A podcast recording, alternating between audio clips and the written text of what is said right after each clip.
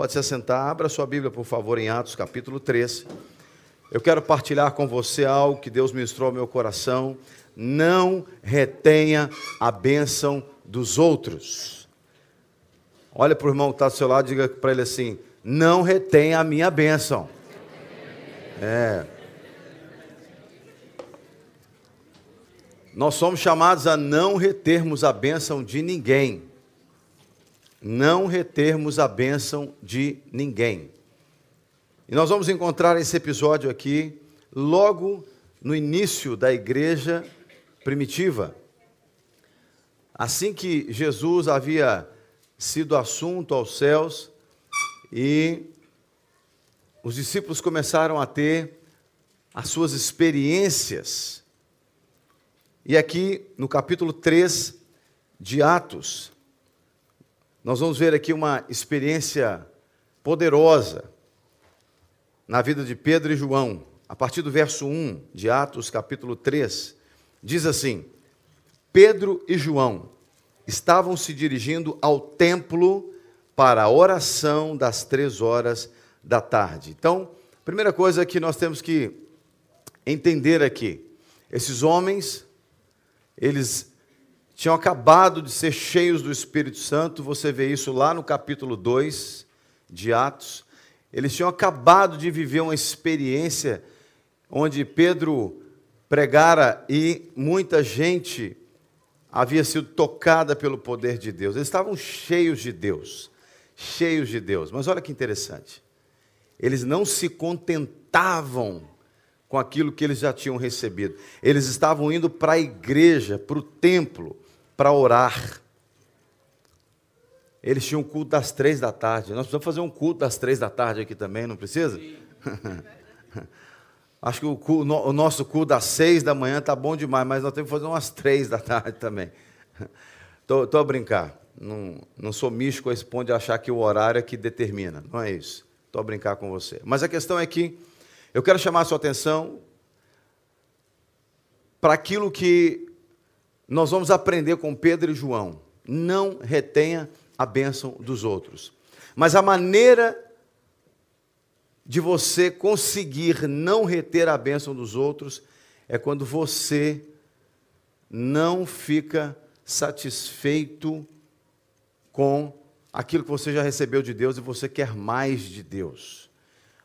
Porque uma pessoa que não busca mais de Deus, vai chegar um momento que ela vai dizer assim: ah, eu não vou dividir com ninguém a bênção, porque é, eu preciso, eu preciso da bênção também. Né? Tem gente que tem dificuldade de liberar a bênção para os outros. Mas uma pessoa que vive buscando Deus, ela não tem dificuldade alguma de partilhar a bênção de Deus na vida dela com os outros. Você vê o texto começando a dizer aqui que Pedro e João estavam indo para o templo, para a oração das três da tarde. Eles já estavam cheios do Espírito Santo, mas foram buscar mais de Deus. E no caminho, no verso 2 diz que eles passaram então por um homem que estava sendo levado, um coxo, de nascença. O moço era aleijado, coxo, de nascença. Nunca andou. O moço nunca andou. Não é que ele aprendeu a andar e a mãe dele, aos sete, oito, nove anos de idade, esqueceu de dar a vacina de paralisia infantil nele, ele ficou aleijado, manco. Não, não, não. Ele era coxo desde nascença. Ele estava sendo levado. Esse moço tinha muitas limitações na vida dele, ao ponto de familiares ou amigos o levarem para colocá-lo na porta do templo diariamente, diz o verso 2, para pedir esmolas aos que entravam. Esse moço, além de deficiente, fisicamente falando, ele era uma pessoa que mendigava, era uma pessoa pobre, desprovida na, na sua vida material. Olha que coisa interessante. Analisa a história. Deus coloca dois servos dele, cheios do poder de Deus, homens que tinham tido experiências poderosas com Jesus e com o Espírito Santo, para encontrar, para passar perto de um homem cheio de necessidades. Um homem que Deus queria abençoar, como queria abençoar aqueles que estavam passando por ali. Deus deseja abençoar todas as pessoas. Porque através das bênçãos que Deus manifesta na vida das pessoas, é que as pessoas vão conhecê-lo. Quando Jacó, naquele episódio que eu citei há pouco aqui na hora dos dízimos e ofertas, ele falou: Deus, se o Senhor me abençoar, eu vou ser fiel ao Senhor nos dízimos. Ou seja, Jacó já estava vendo Deus abençoar os seus familiares, mas ele queria ser abençoado. Então Deus deseja abençoar todas as pessoas. Ele deseja abençoar. É o desejo. Eu não acredito num Deus que diz assim: "Ah, eu gosto mais do Iremá, então eu vou abençoar o Iremá". Mas a mulher do Iremá eu não gosto. Então só vou abençoar o Iremá. Ou o irmão do Iremá eu não gosto. Ou o vizinho do eu não gosto. A gente é assim, mas Deus não é assim. A gente escolhe para quem a gente quer abençoar. Você vai comprar presente de Natal no final do ano, aí você fala assim: não, para Fulano eu vou comprar lá na Lefts, mas para Cicrano eu vou comprar na Primark. Aí por aí você já vê quem é, que, quem é mais importante para o outro. É por isso que lá em casa eu compro para todo mundo na Primark, para não ter briga, para não ter confusão. E é 15 euros para cada um de presente. Não pode ser 16 para um, 12 para o outro, tem que ser de 15 no máximo. Estou a brincar, viu, gente? Então, esse homem era um homem que tinha muitas necessidades, foi levado para a porta do templo e ele precisava de uma bênção, ou de várias bênçãos. E o texto diz no verso 3 que quando esse moço viu Pedro e João, que iam entrar no templo, pediu que lhe dessem uma esmola. Pedro, fitando-o, verso 4, juntamente com João, disse: Olhe para nós. É tão interessante que quando as pessoas nos param na rua, né, nós, muitas vezes, quando as pessoas vêm nos, nos pedir dinheiro no semáforo, né? Muitas vezes a gente olha para o lado de lá, né? A pessoa vem aqui, aí você olha para o lado de lá para a pessoa não, não falar com você, fecha o vidro do carro. Outro dia uma senhora veio pedir moedinha para um, um, projeto social aí que a gente nem sabe se é verdade, né? Infelizmente a gente não sabe. Aí ela chegou no vidro, olá, boa tarde. Ela falou, boa tarde, eu posso te pedir uma ajuda aqui para esse projeto? Eu falei, pode, senhora pode pedir à vontade. Eu só não vou dar a senhora, mas a senhora pode pedir. Porque eu já. Toda ajuda que eu faço é via igreja. Toda ajuda que eu faço é via igreja. Mas nada impede de eu fazer, pagar um prato de comida para alguém, mas naquele caso era uma, um projeto que eu nunca vi. Aí bota a foto de uma criança, você não sabe, né? Infelizmente. A gente tem que ser cuidadoso com algumas coisas. Mas normalmente a gente vira para o outro lado. Você vê uma pessoa necessitada aqui desse lado, e você tem que seguir aqui, você passa olhando para cá. Em geral, as pessoas fazem assim. Em geral, a gente faz assim. Mas interessante que quando o moço pediu esmola, Pedro parou e disse para ele assim: Ora para mim. Olha para mim. Olha para mim. E o texto vai dizer que o moço olhava atentamente, esperando receber alguma coisa. Ele não sabia o que, mas ele sabia que ele iria receber alguma coisa, porque ele olhava atentamente. Olha que interessante. Passavam muitas pessoas ali naquele local. Era a porta do templo. Era a porta da igreja. Várias pessoas passando. E Pedro diz: Olha para mim. Normalmente, quando alguém pede esmola para alguém, ou a pessoa passa direto e não dá, ou a pessoa passa, enfia a mão no bolso e joga ali uma moedinha. Pedro não fez nenhuma dessas duas coisas. Ele não passou direto e nem tirou alguma moedinha. Ele olhou para o cara e disse: Olha para mim. Aquele moço, diz o texto, que olhava atentamente para Pedro. Ele não desviou o olhar para outra pessoa como se dissesse assim: ah, eu estou perdendo a oportunidade, está passando aqui um grupo de cinco pessoas, e esse cara está aqui me atrapalhando, eu podia estar tá pedindo para que cinco ali, e esse cara está. Ó, está passando aqui um pessoal, tem cara de turista, ó, e é, deve ser turista suíço. Vou pedir esse pessoal aqui. Não ele, não, ele não se preocupou com quem estava passando ali naquele momento. A Bíblia diz que ele ficou olhando atentamente para Pedro. E o versículo 6 diz: Pedro, porém, lhe disse: Não possuo nem ouro nem prata. Aí nessa hora o cara pode ter pensado assim: Ah, pelo amor de Deus, então você está me atrapalhando aqui, rapaz. Você está me fazendo perder tempo? Não é possível? Achei que você ia falar comigo, ó oh, rapaz, acabei de receber meu salário aqui, vou dividir com você. Você vem logo, com, já vai falando que não tem nem ouro nem prata, não tem dinheiro para me dar? O cara não falou isso, mas ele pode ter pensado isso.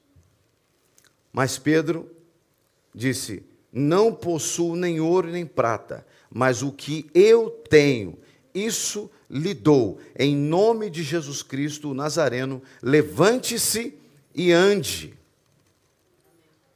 Pedro falou para ele assim: Amigo, eu tenho algo que não é exatamente o que você está pedindo aqui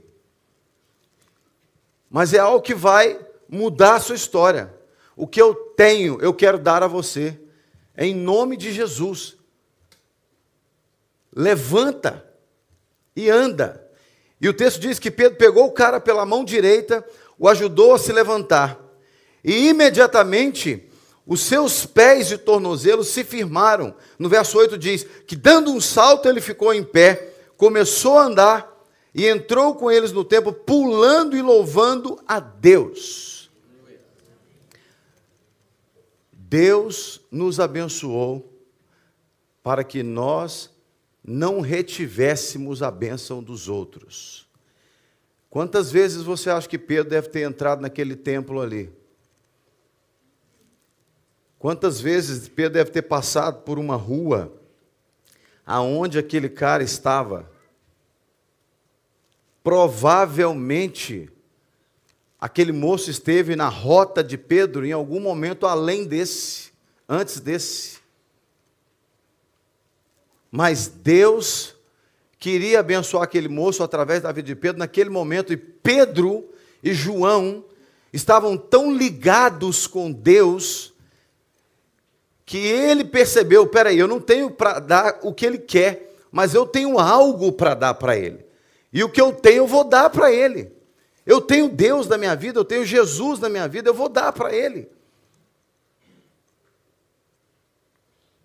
E ele mudou a história daquele moço. Eu vivi uma, uma experiência essa semana muito louca aqui na porta da igreja. Muito louca. Num certo sentido, ela tem alguma semelhança com essa aqui. Você vai entender. Eu estou parado no carro, aqui nessa rua da frente, esperando a Kate terminar um atendimento aqui na igreja, porque a gente ia para uma visita na casa de uma família da igreja.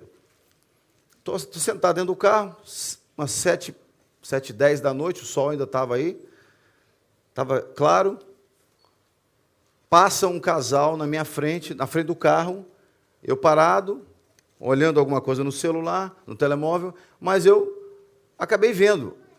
Eu levantei a cabeça quando eles passaram, um rapaz alto, eu vi que não eram portugueses, me pareciam talvez alguém de origem árabe, bem vestidos, passaram. O rapaz olhou para mim, voltou com a, com, a, com a, mulher, chegaram aqui na porta do passageiro, e ele perguntou para mim assim em inglês: Você fala inglês? Eu falei: Falo. Fala mesmo, falo.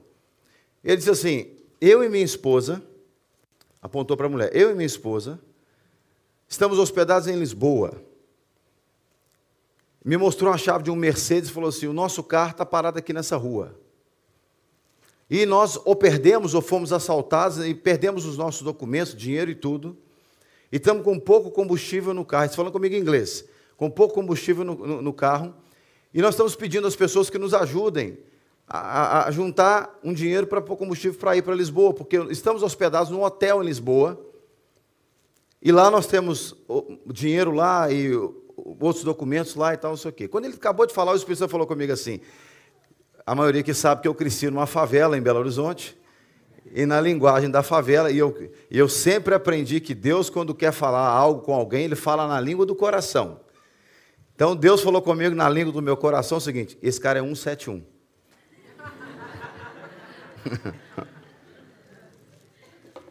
Para quem não sabe o que é 171, principalmente os meus irmãos portugueses, 171 é um artigo do Código Penal da lei brasileira que fala que o cara que incorre nesse artigo penal, ele é burlão. Burlão. Então, é crime de burla, 171 no Brasil. Estelionatário. Só que virou uma gíria. Virou uma gíria. Então, quando alguém falar com você, ih, fulano, eu irei mais 171, irmão. Então, sup... Não, estou brincando, ele não é. Mas, mas é, é, mas é assim, quer dizer que o camarada, ele é, ele fala, fala, fala, mas ele não faz, ele não cumpre o que faz, etc e tal. Então Deus falou comigo, esse cara é um 71, isso é conversa. Vai nele. Aí eu saí do carro subitamente assim, de forma bem bem agressiva assim, sabe? Abri a porta, pá, pá, fechei a porta do carro. Cheguei perto do carro, só que eu não tinha me calculado certo, o cara era desse tamanho. Aí quando eu cheguei que eu vi que eu tive que fazer assim para olhar para ele, eu falei, é, espírito, espero que o senhor esteja no comando aqui. É? Aí eu cheguei, qual que é o seu nome? Falando assim firme, qual que é o seu nome? Aí ele falou o nome dele e da mulher. Aí eu falei, qual que é o nome do hotel que você está em Lisboa? Aí ele falou, Hotel Globo. Aí eu segurei firme o telefone na mão aqui, né? e digitei Hotel Globo. Estou esperando o telefone pensando e achando Hotel Globo. Apareceu o Globo ali, um monte de coisa, mas não, vinha, não vi Hotel Globo Lisboa. Eu, enquanto estava buscando aqui, eu falei: você vive em que cidade na, na Suíça? Que parte, que cantão da Suíça? Porque nós temos igreja no cantão francês, no cantão italiano. Eu já estive nos dois lugares, menos no cantão alemão. Mas eu conheço gente do cantão alemão. Ele falou assim: é no cantão alemão, em tal cidade. Eu falei: é, mas o, cadê o Hotel Globo? Não apareceu aqui até agora. Falou: se o senhor quer que eu te ajude, fulano de tal, o senhor vai ter que provar para mim que o que o senhor está falando é verdade. Porque até agora não apareceu o Hotel Globo. Não, meu senhor, é verdade, sim, é verdade. Eu falei assim, meu amigo, eu sou pastor, nem disse que era aqui. Eu falei, não vou falar que é igreja aqui na vai. Eu disse assim, eu disse assim, eu sou pastor evangélico. Eu lido com pessoas há muitos anos. E eu estou cansado de ouvir história mentirosa das pessoas e as pessoas querendo nos enganar. Então, é bom você dizer para mim. Aí, nisso que eu falei com ele, a mulher fez uma pergunta para ele, numa língua que não era inglês. Eu ouvi aquela língua e falei, essa língua. E ele respondeu, eu falei, essa língua não é alemão. Eu falei com ele assim, isso não é alemão. Você falou com ela em que língua? Aí ele falou assim, na língua do meu país. Eu falei, é árabe? Ele falou, não. Eu falei, é do norte da África. Porque a, cara, né, eu achei que era. Ele falou, não, é romeno. Eu falei, ah, então agora é que você vai ter que provar para mim mesmo. Porque você sabe que as pessoas dizem que muitos romenos roubam as pessoas. Você sabe disso. Falei, então agora você vai ter que provar para mim que você está falando. Se você quer que eu te ajude, você vai ter que provar. Não, meu senhor, não, não é isso, né? eu estou falando a verdade, estou falando. Ele falou assim: eu posso orar a Deus? Aí eu disse para ele assim: a qual Deus que você vai orar? Aí ele falou: ao único Deus. Eu falei: na Índia tem 33 milhões de deuses.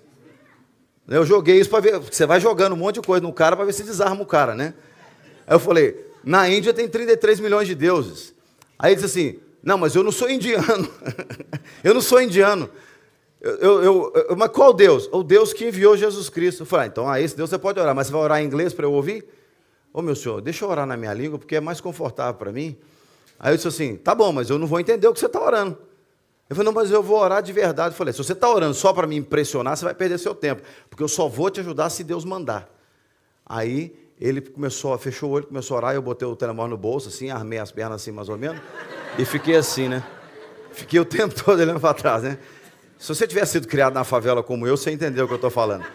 Aí eu peguei e fiquei assim, só esperando, né? Falei, vai que, né? E ele orando, E a mulher baixou a cabeça assim, acho que ela não estava. Ela entendia alguma coisa, porque depois eu percebi que ela entendia um pouco de inglês, mas eu acho que ela, ela deve ter. Eu depois entendendo e achando graça da cena, eu pensei assim: ela deve ter pensado assim. Gente, essa parte da, da, da, da cena ele não me falou que ia fazer, não, né? E aí, ele começou a chorar na oração. Começou a chorar, chorar, chorar, compulsivamente. Foi chorando, foi chorando, foi chorando, compulsivamente. E eu pensei assim, rapaz, o cara é artista mesmo, o cara é... vai ganhar o Oscar, vai ganhar o Oscar. Eu pensando comigo, né? O meu coração peludo, pensando, né? Ele vai ganhar o Oscar, porque o cara está chorando mesmo. Nem o pessoal da Globo derrama tanta lágrima desse jeito. O cara é bom mesmo no negócio. Aí, quando ele terminou de orar, o Espírito Santo falou comigo assim: pergunta para ele quem é a mulher. Aí eu falei assim, ele chorou, chorou, terminou de orar, e eu entendi, não sei como, Deus me fez entender duas palavras na oração dele. Na oração dele eu entendi Deus e Jesus Cristo. Só o que eu entendi, ele falando romeno. E aí a mulher, é, quando ele terminou de orar, ele falou assim: Ô oh, meu senhor, eu estou chorando, não é para te impressionar, mas chorando, ainda chorando. É porque eu fui sincero com Deus. Eu era da igreja. Eu não fui batizado por causa dela. Eu falei: quem é? Quem é ela? Ele falou: é minha namorada. Mas a gente vive junto, por isso que eu não fui é, batizado. E meu pai e minha mãe batizaram. Mas eu tenho coisa pior do que isso, meu senhor. Mas eu tenho vergonha de te falar. Eu estou muito constrangido para te falar. Eu falei, tá bom, então vamos começar do zero. Qual é o seu nome verdadeiro? Não, meu nome é esse mesmo, o dela também. Ele disse assim: eu não fui na polícia. Se eu for na polícia, eu vou ter problema. Porque é exatamente isso que o senhor falou do meu país, é isso mesmo. Ele falou assim: só que a gente não consegue fazer as coisas honestamente lá no meu país. Ele falou assim: eu e ela nós temos uma casa lá que nós estamos tentando acabar essa casa. Se a gente for trabalhar honestamente, a gente não consegue terminar. E chorando, falando e chorando. Eu tenho a minha avó, que eu não sei se ela vai durar um mês ou dois mais, e a gente não tem dinheiro para enterrá-la. Mas é muito difícil. Aí eu falei com ele, seu fulano, você está com a mentalidade errada, rapaz. Se você confia em Deus, Deus vai te abençoar. Você vai trabalhar honestamente. Falei, eu, eu, eu sou um exemplo disso. Eu cresci num beco na favela. Você já viu uma favela do Brasil? Já na televisão. Falei, pois é, eu cresci numa favela. Contexto de pai alcoólatra, família disfuncional. E recebemos Cristo na nossa vida depois de, de eu abandonar minha esposa. Aí ele também teve que ouvir a história que eu abandonei minha mulher com um bebê de 29 dias de idade. Ele também. Te... Você acha que eu ia perder a oportunidade? Não ia. Você ouve isso aqui todo dia, você acha que eu ia perder a oportunidade do cara levar esse testemunho para a Romênia? Não. Não. Então, e aí eu falei com ele: Deus mudou a minha história. Rapaz, você não pode aceitar o diabo mandar você fazer a obra de Deus com as ferramentas do, de Satanás. Você não pode negociar. Eu falei: tem muita gente que fala mal do Brasil. Mas você acha que eu aceito que o que falam do Brasil de ruim se manifeste na minha vida? Eu não aceito.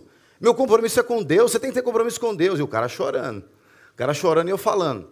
Aí ele falou assim: É, eu me afastei da igreja. Eu falei: Você quer voltar para Jesus? Eu quero. Eu falei: Então me dá sua mão aqui. E orei com ele, ele reconciliando com Jesus. E aí, quando eu terminei de, de orar, eu falei com ele assim: Eu posso te ajudar. Eu não tenho dinheiro aqui, mas eu tenho no cartão eu posso te ajudar, posso comprar uma passagem para você, para vocês para Lisboa, posso comprar comida, eu posso te ajudar. Ele falou assim: Eu não preciso, meu senhor, eu não preciso ir para Lisboa, eu não, tenho, eu não tenho nada lá em Lisboa, eu não preciso para Lisboa. Ele falou assim: O senhor já me ajudou, acredite em mim, o senhor me ajudou muito. Falei, aí eu falei: Agora eu vou chamar para a igreja. Aí eu falei: Você mora aqui no Porto mesmo? Ele falou: Não, eu moro a 200 quilômetros daqui, mas eu vou voltar para a Suíça. O senhor me abençoou, o senhor me ajudou muito muito obrigado, me deu um abraço. E eu falei, posso orar por vocês? Orei pelos dois e eles foram embora. De outra forma, não retenha a bênção de ninguém. Não retenha a bênção dos outros. Pedro e João encontraram alguém que apresentou uma necessidade. Esse moço que eu contei aqui agora, eu não tenho dúvida que ele me abordou para me iludir, para me enganar, eu não vou nem dizer que talvez ele queria bater a minha carteira, que talvez não chegaria a tanto. Mas ele ia tentar tirar dinheiro de mim usando mentiras, me enganando. mas eu não tinha ouro e prata no sentido que ele esperava, mas o que eu tinha para dar para ele, eu entendi que eu tinha que entregar para ele, que ele não podia voltar dali sem receber algo que eu tenho certeza que vai mudar a história dele. Talvez eu nunca mais veja esse moço. Mas o que aconteceu naquele dia ali marcou a história dele, eu não tenho dúvida disso. Marcou não por minha causa. Eu fui apenas um instrumento nas mãos do Senhor. É como eu sempre falo: o Senhor, Ele pode usar quem Ele quiser, até uma mula. Eu fico feliz que o Senhor escolheu me usar e não a mula, porque eu ficaria muito triste de saber que eu estava com um carro parado ali uma mula pregando para o cara. Eu falo, poxa Deus, é assim que o Senhor gosta de mim? Poxa vida, o senhor, em vez de eu pregar para o romeno, o Senhor botou a mula para pregar? Se você retiver as bênçãos das pessoas, Deus vai usar a mula no seu lugar. Deus vai usar as pedras para clamarem. E nós não podemos reter a bênção das pessoas. O texto diz que quando Pedro e João ministraram na vida desse homem, ele deu um salto, ele agarrou a bênção. Quando ele falou, eu te dou em nome de Jesus, levanta e anda, segurou na mão dele, ele deu um salto. Ele não ficou fazendo corpo mole, esperando Pedro para levantar ele, não. Ele deu um salto, ele falou: É a minha oportunidade. Esse moço nunca tinha saltado na vida dele, irmãos. Esse moço era paralítico de nascença. O cérebro dele não estava acostumado a saltar. Para mim e para você, saltar é fácil, porque a gente salta desde criança. Mas esse moço, ele era coxo desde nascença, ele não sabia saltar, ele foi levado, carregaram esse moço até a porta do templo, faziam isso todos os dias. A Bíblia não fala da idade dele, mas devia ser um cara de 20, sei lá, 25 anos de idade, alguém que já tinha um histórico de vida, não sabia saltar. Mas quando Pedro falou: O que eu tenho te dou, levanta e anda, esse moço, ao dar o salto, ele falou: Eu quero essa bênção, eu agarro essa bênção, que você está se permitindo ser instrumento nas mãos de Deus para trazê-la a mim. Pedro fez a parte dele de não reter a bênção, e aquele moço fez a parte dele de agarrar a bênção. E foi tão de Deus o processo, que diz que ele sai, o texto diz que ele saiu louvando a Deus junto com Pedro e João, entrou no templo, louvando a Deus. E no verso 10 diz que as pessoas reconheceram que ele era o mesmo que pedia esmolas, assentado à porta do, formosa do templo. E as pessoas ficaram muito admiradas e espantadas com o que lhe tinha acontecido. Verso 11 diz: Enquanto aquele homem ainda se mantinha ao lado de Pedro e João, todo o povo, perplexo, correu para junto deles no pórtico chamado Salomão. Quando você não retém a bênção de alguém, você impacta a comunidade. Quando você deixa Deus usar você para pregar o evangelho para um traficante que está destruindo a comunidade, o impacto na vida daquela pessoa vai se desdobrar na comunidade inteira. Porque a comunidade vai ficar perplexa. Fulano converteu? O que aquele mendigo que ficava lá na que ninguém dava nada para ele?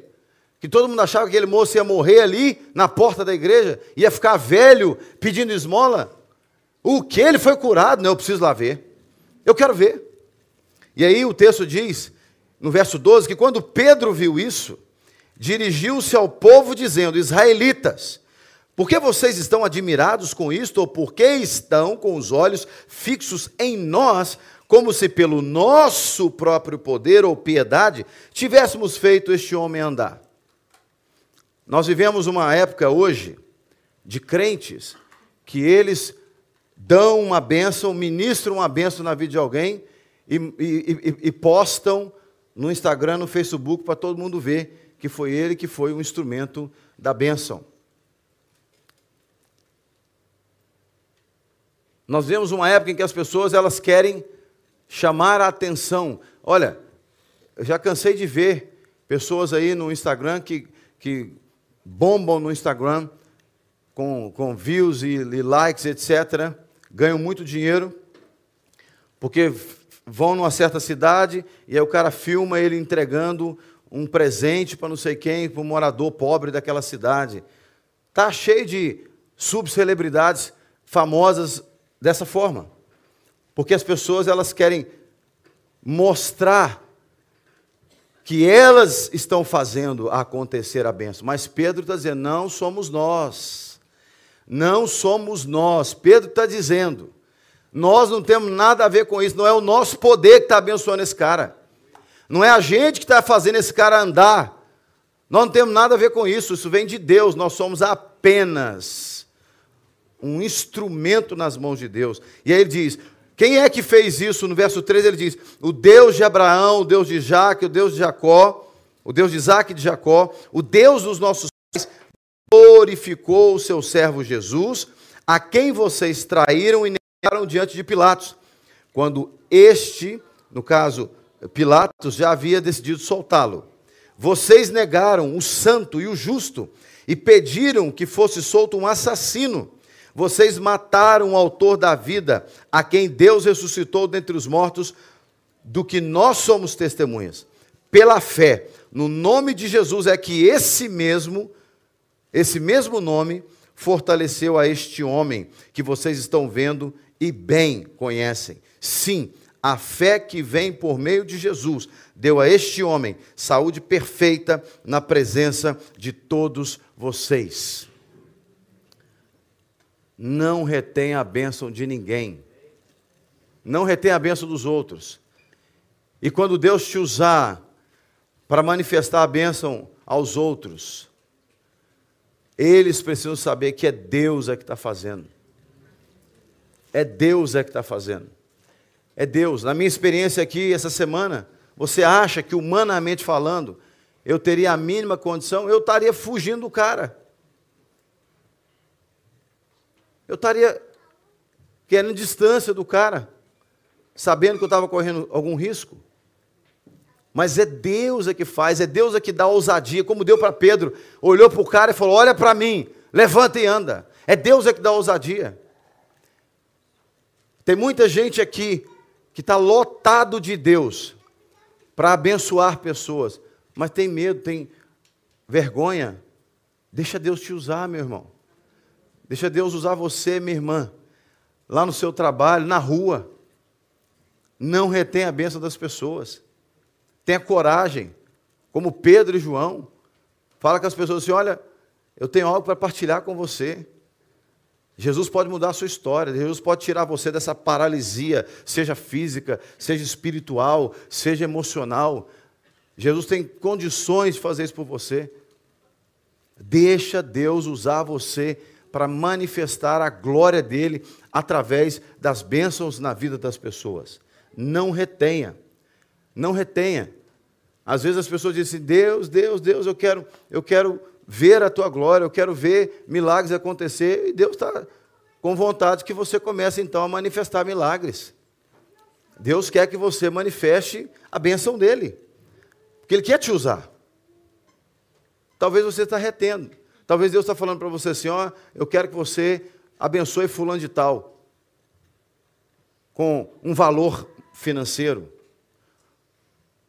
Eu me lembro que nós tínhamos lá no Brasil uma, uma, uma moto, e essa moto foi roubada na nossa garagem. Nós tínhamos lá um ministério chamado Águias de Cristo.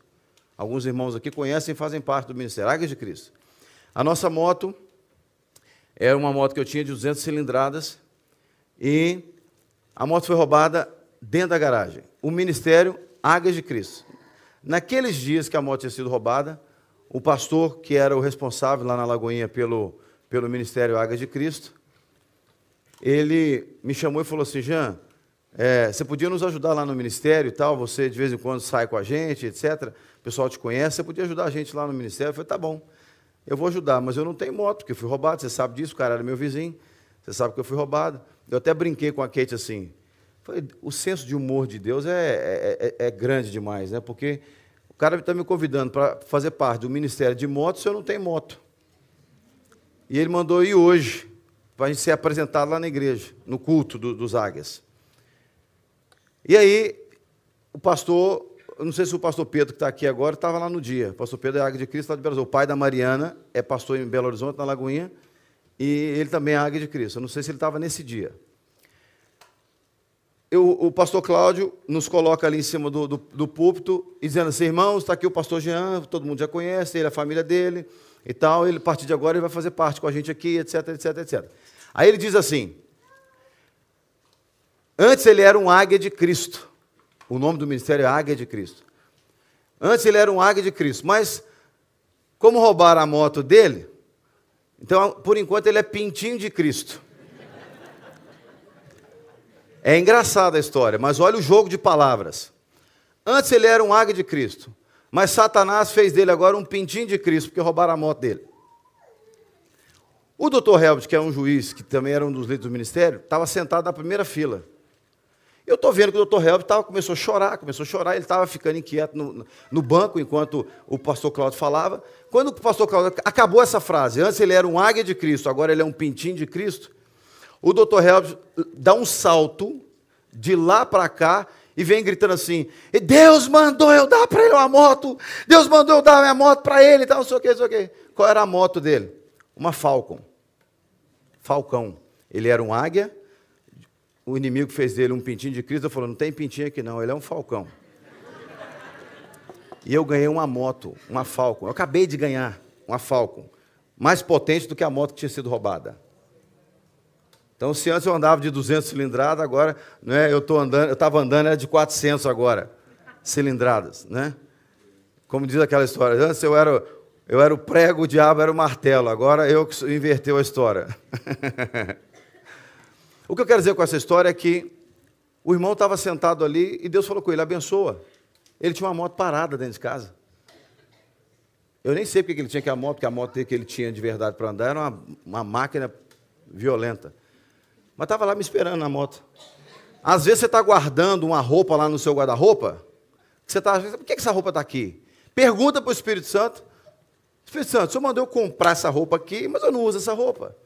Por que, que o senhor mandou comprar? É para quem? Pergunta para o Espírito Santo. Ele vai te falar assim, minha filha, tem um ano que eu estou esperando você me perguntar isso. Fulana já engordou dois quilos, era para você ter dado essa roupa. Vai ficar apertada agora, você vai ter que comprar outra, porque fulana engordou dois quilos. Se você tivesse me perguntado isso um ano atrás, agora vai usar a roupa justinha. Não é? Às vezes, Deus está falando com você assim, meu filho, eu quero te abençoar. Eu quero te abençoar. Quero te dar um carro zero quilômetro. Aí Deus fala assim, mas eu quero que você pegue o seu carro que está usado e dá para fulano de tal. Aí você fala, ah, não, isso é coisa do, coisa do inimigo. Isso é coisa do inimigo. Nós tivemos uma experiência dessa lá no Brasil. Quando nós fomos mudar para Portugal, eu vim a Portugal meses antes para sondar, entender o que Deus queria fazer, fiz levantamento de curso e tal. Voltei dizendo assim, Kate, nós tínhamos um carro que valia 25 mil reais naquela época, que dava, pela cotação do euro na época, dava 8 mil euros. O, o euro estava 3, 3 reais. Eu voltei e falei, Kate, ó, se a gente vender o carro, vender os móveis, vender tudo, vai dar para comprar, vai dar uns 11, 12 mil euros, vai dar para comprar um carro bom, ou dois carros mais ou menos, e está tudo certo. Um dia eu estava lá no culto, pastor Luciano subirá pregando sobre honrar a Deus com tudo que você tem. Provérbios 3, 9 e 10. O senhor falou comigo assim: Você acredita que sou eu que estou te mandando para Portugal mesmo? Eu falei: Claro que eu acredito, senhor. É lógico que acredito. Você quer me honrar com tudo que você tem? Claro. Então você não vai vender nada, você vai dar tudo que você tem. Começou a falar assim: ó, o frigorífico vai para Fulano, o carro vai para Cicrano, o Xbox do Ítalo vai para Bertrano, e foi falando. E eu estou assim, Senhor, mas eu vou precisar de um carro lá, Senhor. Mas você confia ou não confia em mim? Mas, Senhor, confia ou não confia em mim, rapaz? De repente, o culto lotado, o povo chorando, eu, eu em pranto, chorando. Eu não sei se eu estava chorando de alegria ou de tristeza. Aí, de repente, chega uma senhorinha assim perto de mim. Eu não sabia o nome dela, mas eu sabia que ela era da igreja. Essa senhorinha chega, me abraça, eu chorando compulsivamente. Ela me abraça e fala comigo. A mulher não sabia de nada do que estava acontecendo, ela não sabia que eu ia mudar, ninguém sabia. Só a família Valadão que sabia que eu estava vindo para Portugal. Naquele momento, só eles sabiam.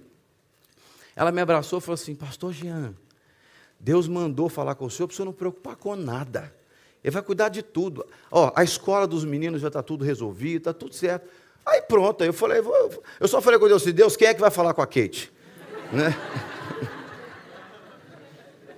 Aí eu cheguei em casa, princesa, você estava assistindo o culto pela televisão? Não, amor, estava aqui arrumando a casa, preparando o almoço. Eu falei, ixi, vai ter que ser eu que vou ter que dar a notícia.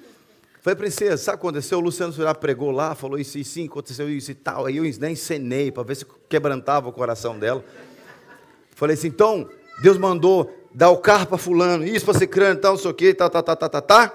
Mas eu já falei com ele, que é para ele falar com você também, no seu coração. Ela falou assim, é, mas não falou ainda não.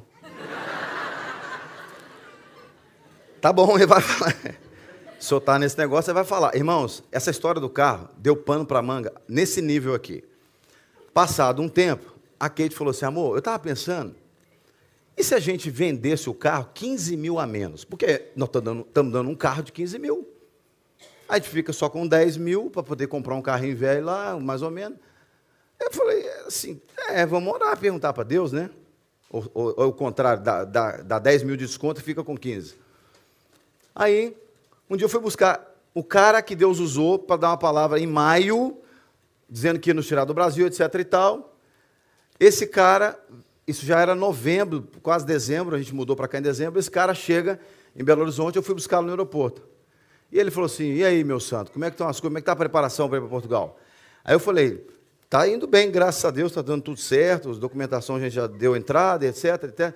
Ele falou assim: "Olha, enfiou a mão no bolso e falou assim: "Eu estava saindo de casa, eu tinha uns dólares guardados lá em casa, e Deus mandou pegar para trazer para você."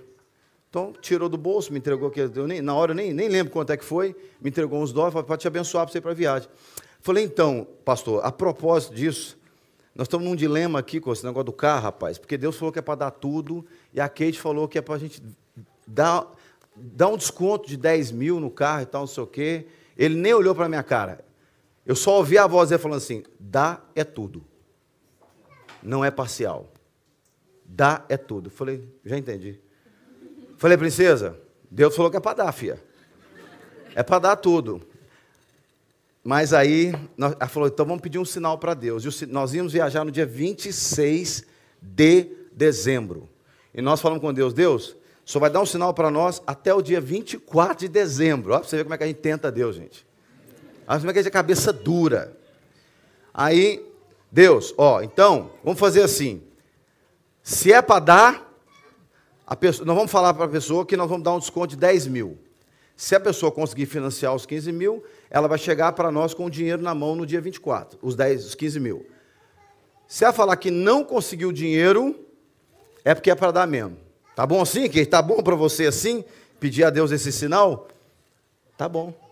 No dia 24, a gente reunido lá com a pessoa.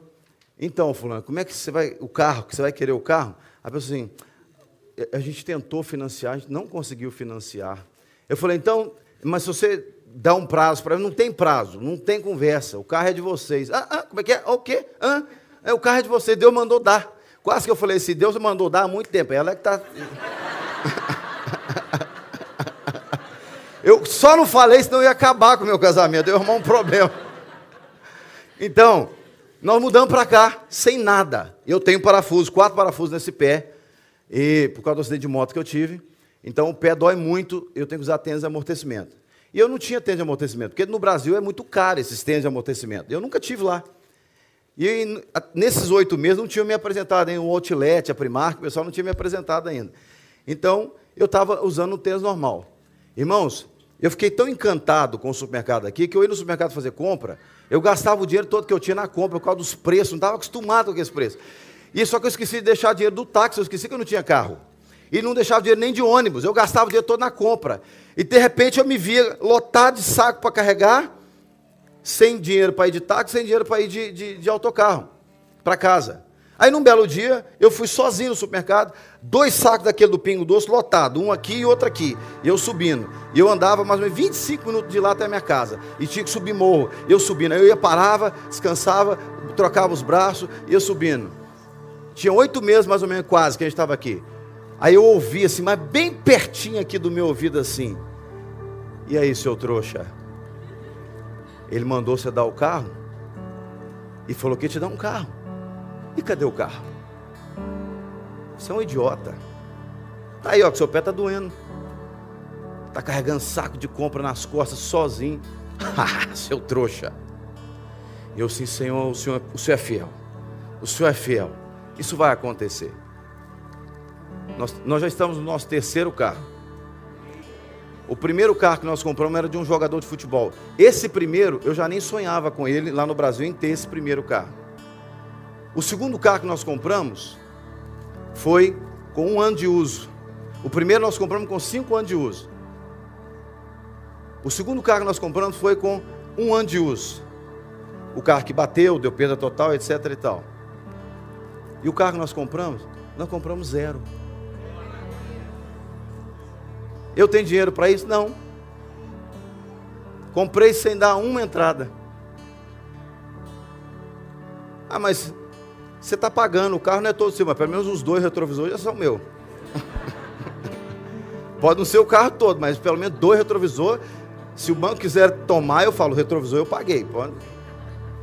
O que eu quero dizer para você é o seguinte: quando você entende que Deus nos dá o usufruto das coisas, porque às vezes nós recebemos a bênção de Deus e a gente fala, é minha, é para mim. Deus fala, cara, eu tenho mais para você. Abençoa alguém com isso. Não, não, vai que não, né, vai que não acontece. Eu tenho aprendido nesses anos a descansar em Deus, a confiar em Deus. Eu falei muito de coisa material aqui. Eu, eu, particularmente não gosto de focar em coisa material, porque a bênção de Deus é muito maior do que coisa material. Mas eu quis te encorajar hoje com esses testemunhos, para que você entenda que Deus, Ele tem muito mais para fazer na sua vida e através da sua vida, seja no aspecto material, seja no aspecto familiar, seja no aspecto profissional, Deus quer usar você. Deus quer fazer. Você pode ficar de pé? Por quê? Que eu tenho que entender isso. Como Pedro aqui entendeu, Pedro aqui foi assediado pelas pessoas.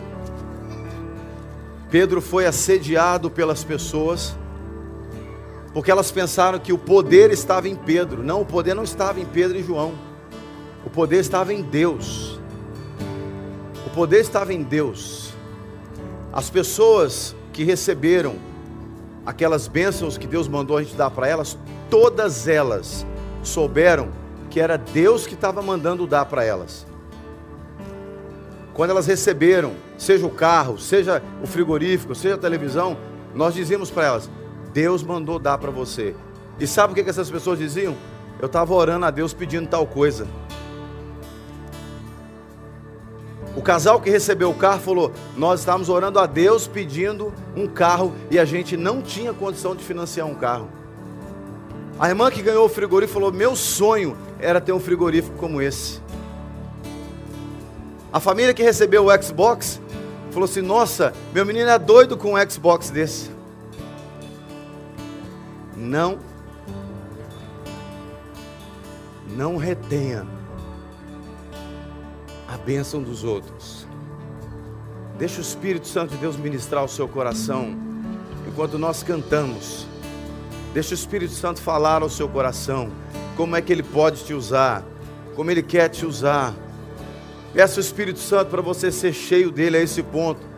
Mas você precisa estar mesmo buscando buscando ser cheio de Deus, para que você consiga ser um instrumento nas mãos de Deus.